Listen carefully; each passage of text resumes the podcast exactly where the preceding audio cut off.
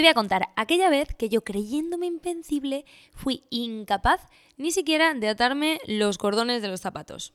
Te pongo en contexto. Para ese entonces trabajaba en la clínica de fisio, daba clases de pilates todos los días y además entrenaba acrobacia aérea. Vamos, estaba como un toro, yo me sentía invencible. Pero sí que es cierto que cuando iba a entrenar, pues muchas veces llevaba a lo mejor todo el día trabajando, que generalmente cuando trabajas de fisio, pues estás como hacia adelante, un poco doblada, o si no estás sentada delante del ordenador. Y mm, me sentía yo un poquito fría, pero como soy bastante echada para adelante, cuando llegó el momento de entrenar telas fue como, ¡guau! A tope, ¿no? Voy a fuego. No había calentado lo suficiente, llevaba tiempo probablemente sin cuidar realmente mi, mi, salud, porque hacía ejercicio, pero más para desestresarme y cuando hacía clases que era para trabajar. Entonces no tenía el foco realmente en mi cuerpo o en mi salud, tenía el foco o en soltar adrenalina o en enseñar a otras personas, ¿no? Y de repente, calentando en mi entrenamiento de telas, me quedé enganchada, pero enganchada como no me he quedado nunca en la vida. Me quedé en, un colchón tirada en el suelo, no era capaz de levantarme, no era capaz de ponerme los calcetines, no era capaz de salir del centro donde estaba entrenando. O sea, tuvieron que venir a por mí, yo todo el rato flexionada, en plan como si estuviera sentada como una abuelita, y de ahí me fui directamente al hospital a que me pincharan Urbason en el culete, que en ese momento era lo que ponían principalmente, que era un corticoide, y me mandaran muchas droguitas antiinflamatorias para yo poder por lo menos estar. Estuve dos días eh, tirada en la cama que no podía moverme, o sea, hecha un cuadro. Y cuando empecé a poder moverme, lo primero que perdí y lo último que podía hacer era extender mi espalda, es decir, no me podía poner de pie. Seguía como dobladita hacia adelante y no era capaz de, moverme. Empecé a trabajar porque era autónoma ya en ese momento, entonces no me quedaba más remedio que a pesar de que no fuera capaz de extender mi columna, empezar a hacer ya mi actividad. Y me costó horrores recuperar la extensión lumbar. Pero por suerte, en ese momento pues sí que tenía conocimientos de lo que tenía que hacer y lo primero que hice fue ponerme con ello. ¿Y por qué? Porque la extensión lumbar es una de las principales causas de enganchón lumbar y sobre todo de recidiva cuando tenemos un enganchón como el que tuve yo. La prueba un poquito del éxito es que en estos siete años nunca jamás me he vuelto a quedar enganchada de la lumbar. Y sí que es cierto que cuando abuso de no cuidarme y no trabajar mi movilidad, me resiento bastante de esa zona baja de la espalda y lo primero que hago siempre es volver a poner foco en cómo está mi columna, volver a trabajar la movilidad y eso impide que vuelva a sufrir un enganchón como el que pasa en ese momento. Es que estoy cagada, o sea, no me voy a permitir que eso vuelva a pasar porque para todos los que hayáis pasado por eso ya sabéis que es muy muy limitante. Y en este punto te podrás preguntar, ¿y por qué la extensión lumbar? Pues bien, es cierto que nuestro cuerpo está hecho para ir hacia adelante, porque de hecho los ojos los tenemos delante, todos los órganos de los sentidos, todo va hacia adelante pero no está preparado para esta nueva forma de vida en la que nuestra columna constantemente está flexionada, tanto en una silla como en un sofá, como en un coche y generalmente incluso apoyada. Esto hace que vayamos perdiendo poco a poco movilidad y cuando perdemos movilidad de una parte de nuestro cuerpo, lo que pasa es que si existe algún gesto que tenemos que hacer de repente y que requiere de esa movilidad, tenemos muchísimas más posibilidades de quedarnos enganchados porque no tenemos trabajado ese gesto y la extensión de columna es uno de los grandes, grandes olvidados. Aquí os quiero contar cómo puede afectar el no trabajar la extensión de columna, por qué es tan importante y cómo evitar esos efectos negativos de esta nueva, entre comillas, forma de vivir tan echados para adelante. Soy María Plaza, fisioterapeuta, profesora de pilates y profesora de yoga, y si quieres conocer un poquito más de mí y cuidar tu salud a través del ejercicio y el pilates de forma guiada y sencilla, te invito a visitar mi página web mariaplazacarrasco.com. Y ahora sí, empezamos. Ya hemos visto que uno de los principales problemas que tiene nuestra columna es esos hábitos de estar demasiado tiempo flexionados hacia adelante que acaban haciendo que perdamos movilidad en nuestra espalda. A pesar de que parezca totalmente obvio, la clave para contrarrestar largas jornadas en flexión, principalmente sentados, es meter en tu día ejercicios que impliquen extensión de columna. El cuerpo se adapta a lo que le pedimos que haga. Si yo nunca subo los brazos por encima de la cabeza, es muy posible que con los años mi tejido se adapte a esto y cuando quiera hacerlo ya no sea capaz. Al igual pasa con nuestra columna. La movilidad de la que disponemos depende de la movilidad que entrenamos. Si le pido a mi cuerpo extensión, mi cuerpo tendrá la capacidad de extender. Si nunca me muevo más allá de estar de pie, que es estar recto, todos los tejidos de mi espalda y columna se adaptarán a eso y perderán la capacidad de hacer ese movimiento que llevo tanto tiempo sin hacer, que es ir hacia atrás o extender. Total, ¿para qué van a hacer el movimiento si no lo necesitan? Pero por supuesto, no trabajar ciertos rangos de movimiento tiene consecuencias.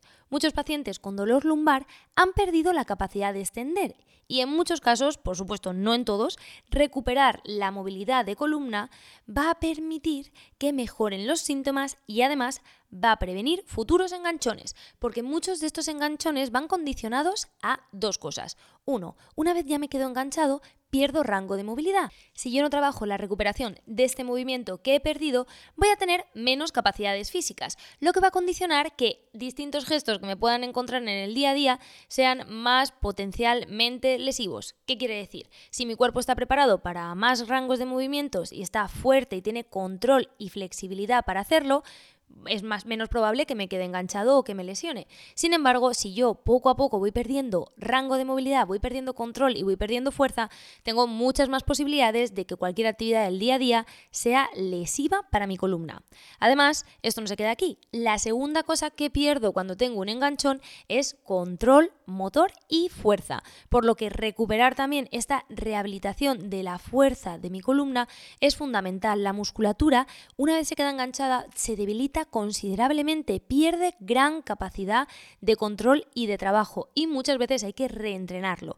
Esa falta de entrenamiento de fuerza y esa falta de mejora de la movilidad es lo que acaba condicionando que entremos en un círculo vicioso en el que caemos de enganchón a enganchón lumbar.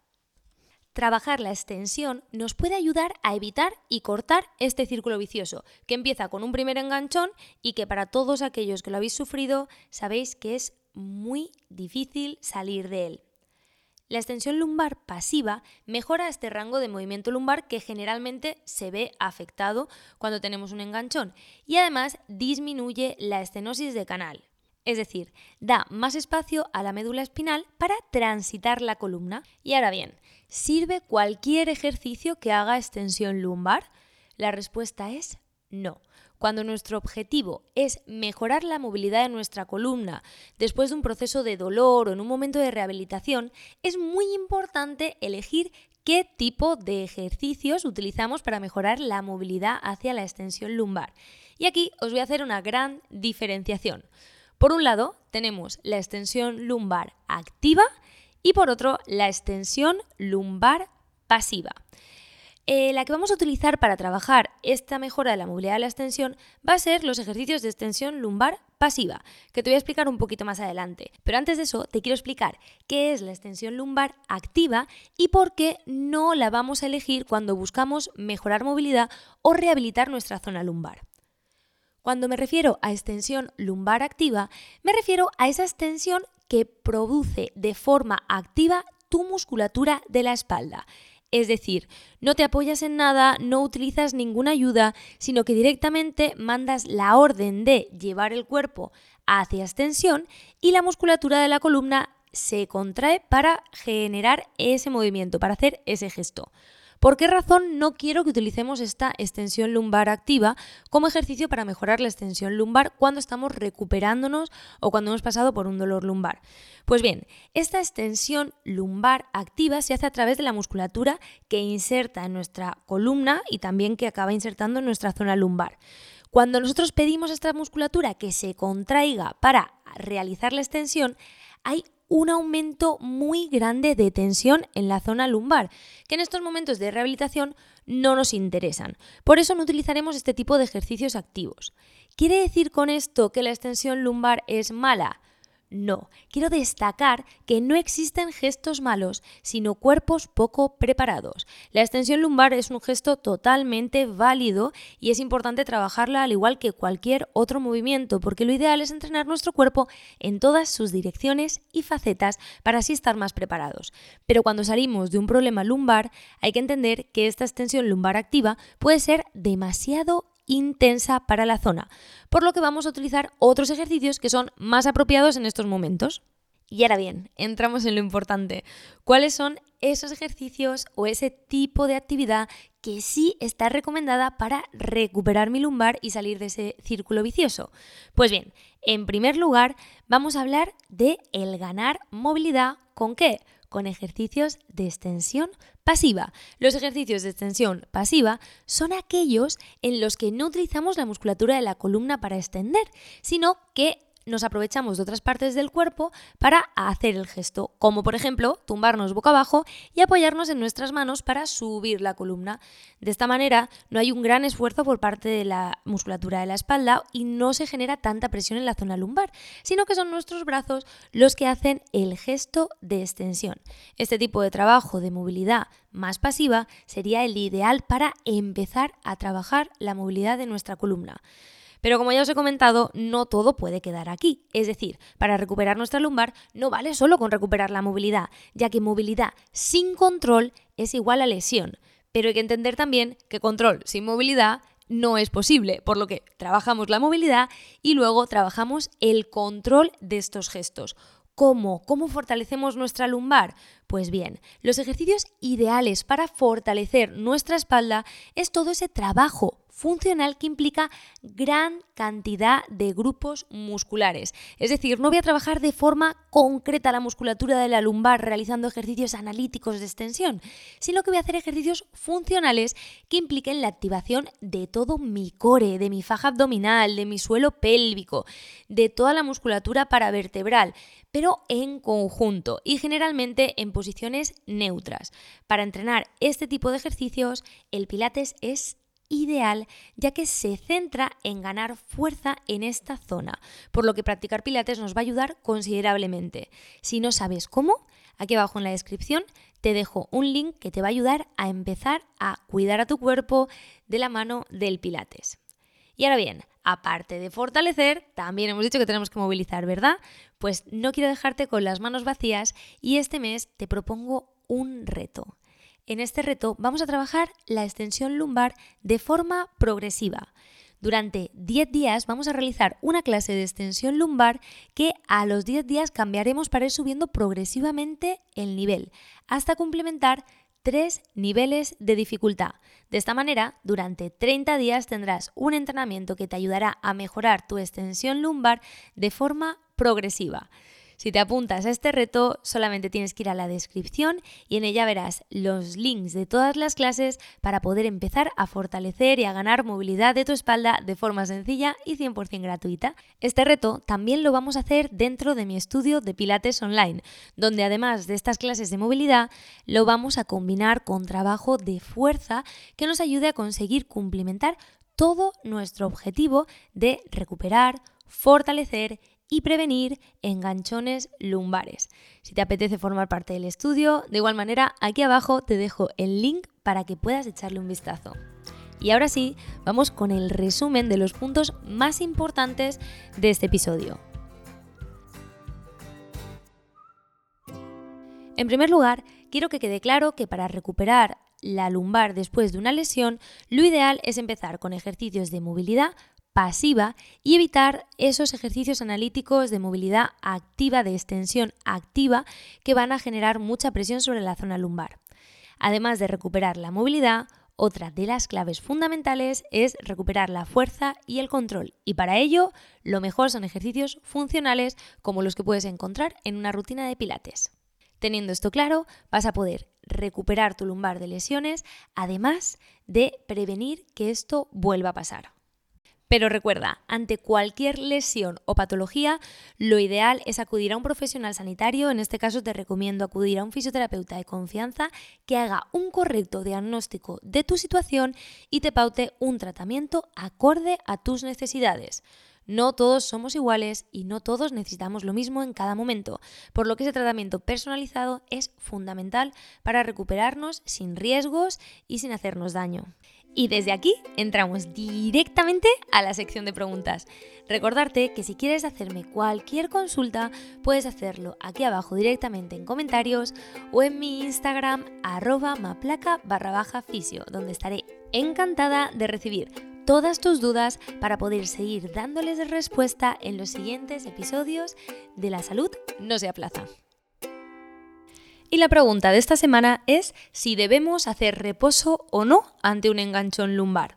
La realidad es que como muchas tendencias, ¿no? Muchas veces es como yo incluso eh, me posiciono en el de no hay que hacer nunca reposo y luego otra gente de no, hay que hacer un reposo absoluto. Eh, bajo mi punto de vista, bajo mi opinión, el reposo es necesario y útil cuando hay una inflamación aguda porque nos va a ayudar a recuperar los tejidos, pero en lo que no estoy a favor es hacer un reposo absoluto. ¿Qué quiere decir? Seguramente, como tenemos muchas más partes del cuerpo, podemos reposar aquella zona que está inflamada, aquella zona que ha sufrido la lesión, que está en un momento más agudo, pero mantener activas y móviles el resto de zonas que están en una mejor situación. El mantenernos activos nos va a ayudar a recuperarnos y sobre todo a evitar tener consecuencias de esta inmovilización, ya que nuestro cuerpo no está preparado para estar parado. Si nos pasamos demasiado tiempo en reposo, aunque sea con el objetivo de solucionar un problema, puede ser que aparezcan otros o que nos acabemos encontrando peor. Por lo que el reposo en ocasiones agudas, como fue mi enganchón recién quedada ahí, eh, sí, hace falta reposo, hace falta medicación, que te ayude a bajar esa inflamación, que te ayude a bajar ese momento más agudo de dolor, pero a medida de lo posible intentar mantener activas aquellas partes que sí que se encuentran bien y que por supuesto no empeoran nuestra situación. Reposo, sí, pero relativo a la zona que debemos reposar, no aplicable a todo nuestro cuerpo, porque así vamos a tener una mejor recuperación y por supuesto nos vamos a encontrar muchísimo mejor en este tiempo de, reposo o de recuperación. Y hasta aquí el episodio de hoy. Muchísimas gracias de nuevo por estar ahí. Si te ha gustado, compártelo con aquella persona a la que creas que le pueda ayudar y dame me gusta, estrellitas, corazoncitos, según donde lo estés viendo, para que yo así pueda ver qué te sirve y poder seguir generando más contenido de este estilo. Muchísimas gracias por tu apoyo. Un beso enorme.